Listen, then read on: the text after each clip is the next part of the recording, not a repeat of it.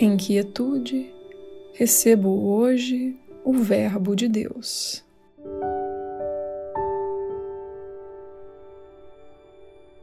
Ouve, Santo Filho de Deus, o teu Pai falar. A sua voz quer te dar o seu santo Verbo para espalhar pelo mundo as boas novas da salvação e do tempo santo da paz. A sua voz aguarda o teu silêncio.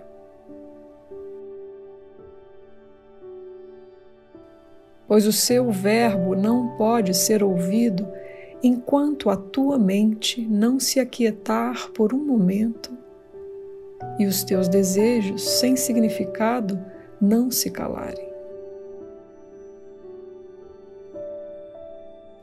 Espera pelo seu Verbo em quietude. Ele te fala de um lugar mais próximo de ti do que o teu coração. A sua voz está mais perto do que a tua mão. O seu amor é tudo que tu és, e o que ele é, o mesmo que tu e tu o mesmo que Ele.